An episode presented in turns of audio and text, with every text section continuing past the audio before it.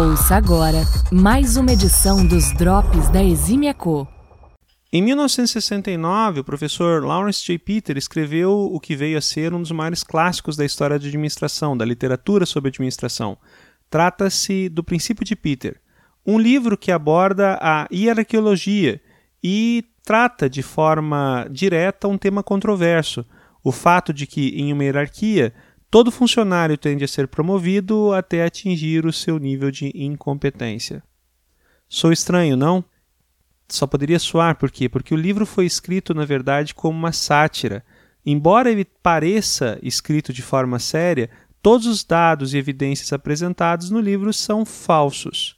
O curioso é que o livro guarda tantas semelhanças com a realidade que, mais tarde, anos mais tarde, inspirou uma série de estudos, dessa vez do pessoal de Harvard. Pois é. Olá, meu nome é Lemar Júnior e essa é mais uma edição dos Drops da Eximiaco. Seja muito bem-vindo. A hierarquiologia proposta por Lawrence J. Peter no seu livro é uma ciência falsa, ela nunca existiu de fato. Mas é, a ideia, no livro pelo menos, do autor foi fazer uma provocação. E ele constatou um fato curioso. Em uma estrutura hierárquica tradicional e saudável, o reconhecimento de um trabalho bem feito geralmente vem na forma de promoção. Eventualmente, depois de sucessivos reconhecimentos, mesmo as pessoas que já foram excelentes são promovidas ou condenadas a uma posição onde finalmente atingem seu limite de competência, o seu nível de incompetência.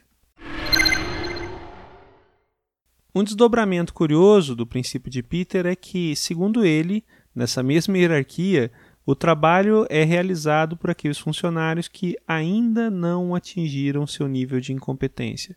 Ou seja, o que o Lawrence J. Peter tenta afirmar aqui é que as administrações, as gestões, principalmente dos níveis de hierarquia mais altos, tendem a ter um percentual de incompetência e incapacidade muito maior do que aqueles que são encontrados na base. Seguindo essa linha de raciocínio, o trabalho nas organizações, segundo o princípio de Peter, é feito apesar da gestão e não por causa da gestão. Ou seja, os funcionários da base que ainda não atingiram seu nível de incompetência acham formas de fazer o trabalho atendendo às demandas incompetentes da gestão e entregar resultado e valor. Pois é. Ainda nessa ideia, Peter defende em seu livro que, uma vez que uma pessoa tenha sido promovida até atingir o seu nível de incompetência, dificilmente será demitida ou mesmo substituída, apenas tenderá a ficar estagnada. Isso acontece porque, de muitas formas, o sistema se protege e, em consequência disso, somente os realmente muito incompetentes, ou, no outro extremo, os muito competentes, não resistem, vão embora, pedem para sair. Lawrence indica que as pessoas que foram sendo promovidas até atingirem seu nível de incompetência geralmente aprenderam a jogar o jogo conforme as regras de quem manda. Não é incomum que as pessoas que atingiram seu nível de incompetência sejam tidas como as mais comprometidas, as que chegam primeiro e que são as últimas para ir embora. Hum, isso parece tão verdade em uma cultura administrativa que parece tão preocupada em observar, tão mais preocupada em observar comportamento do que resultados. Ai, ai, ai. O segundo motivo para a manutenção dos incompetentes, segundo Lawrence, é que essas pessoas, enquanto ainda eram competentes, desenvolveram tanto conhecimento e expertise sobre o negócio e a companhia que ainda são extremamente úteis em situações onde o conhecimento delas é demandado. São pessoas que brilham em reuniões de resolução de problemas porque efetivamente arregaçam as mangas e temporariamente voltam a executar papéis ou funções em que eram boas para resolver crises, para apagar incêndio. Depois que o incêndio passa, essas pessoas voltam para suas mesas e o brilho se apaga. Triste. Mas olha, bem comum. Bem comum mesmo. Finalmente, o terceiro motivo para a manutenção dos incompetentes numa estrutura organizacional é o mais cruel e o mais óbvio. As pessoas que atingiram seu nível de incompetência provavelmente são gerenciadas por pessoas que também atingiram seu nível de incompetência. Logo, não conseguem identificar ou não percebem o impacto da decisão de manter alguém que era muito bom até outro dia mas que simplesmente perdeu o brilho. Pois é.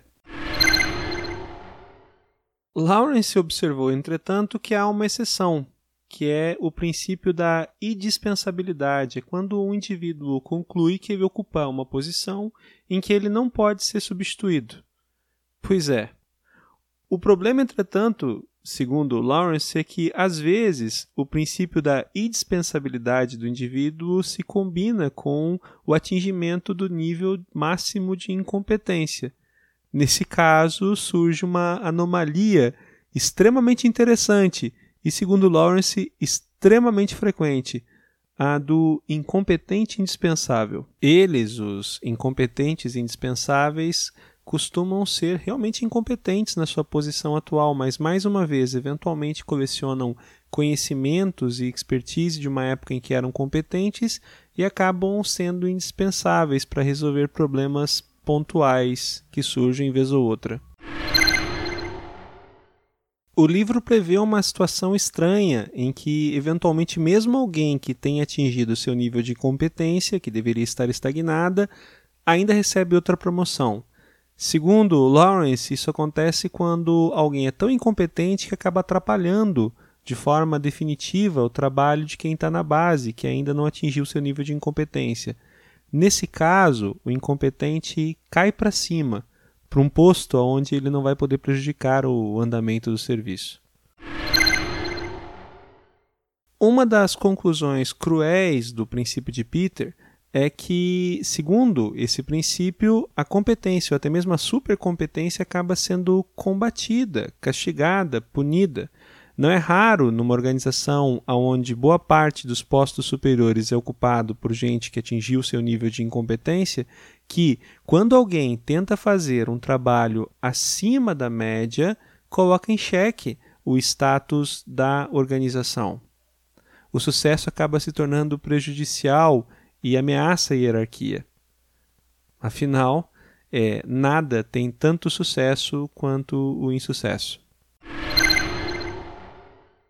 É importante que lembremos que o princípio de Peter foi escrito como uma piada. O livro, como eu disse, que originou o conceito, não é um livro sério e nenhum dos dados que o livro apresenta é pautado na realidade. Entretanto, como dissemos, é, tão frequente que os aspectos descritos no livro sejam encontrados na realidade que pesquisas sérias foram conduzidas para tentar demonstrar, enfim, a validade do princípio. Entretanto, é importante que não esqueçamos, ainda assim é uma brincadeira, mas uma brincadeira que deveria é, proporcionar, no mínimo, boas reflexões. E você? Foi promovido recentemente? Embora tenha sido escrito há cerca de 50 anos, o livro ainda é relativamente fácil de ler. Aliás, há seguramente boas traduções disponíveis e o livro é facinho de encontrar, tanto em versão impressa quanto em versão digital. A leitura vale a pena, definitivamente. A leitura de O Princípio de Peter vai causar, no mínimo, boas reflexões e seguramente vai despertar algumas boas, boas lembranças com relação ao cenário da moderna comédia corporativa. O que você acabou de ouvir foi mais uma edição dos Drops da Eximiaco. Trata-se de uma versão em áudio, revisada e ampliada das principais publicações que nós compartilhamos em nossos sites. Essa edição é baseada na publicação intitulada O Assustadoramente Incrível Princípio da Incompetência de Peter. Enfim, Além dos drops da Eximia Co, que estão disponíveis em todas as principais plataformas de podcast, agora também temos os drops da Eximia Co em vídeo, disponíveis em nosso canal do YouTube. Entretanto, é importante destacar que a versão em vídeo é relacionada com temas bem mais técnicos do que aqueles que conseguimos trazer para cá. Se você tem interesse em temas mais técnicos, procura lá pelo nosso canal, o canal da Eximia Co, no YouTube. Vai ser muito bacana também contar com seus feedbacks com relação ao conteúdo que postamos lá. Grande abraço, até a próxima! Você acabou de conferir mais uma edição dos Drops da Eximia Co.